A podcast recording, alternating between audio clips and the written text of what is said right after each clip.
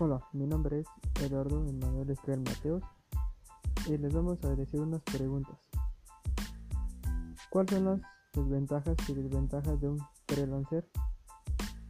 Una desventaja es ser autónomo, es que puedes hacer por ti mismo cuál sería tu horario de trabajo y convertirse en autónomo. ¿Qué necesitas para ser un freelancer?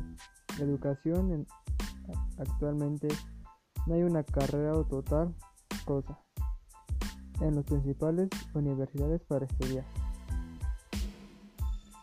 ¿Cuáles son las desventajas y desventajas de outsourcing? Proceso de productivo de la primera desventaja destacada tiene que ver una mejora opción de los productos y productivos. ¿Qué tipo de outsourcing existen ahorro económico, proceso de negocio, flexibilidad, ventaja y cooperativa y gestión de talento. Si ofrecieras tus servicios, profesiones como freelancer, ¿cuál sería? Con, uno de, con un negocio para poder ayudarme en mi trabajo.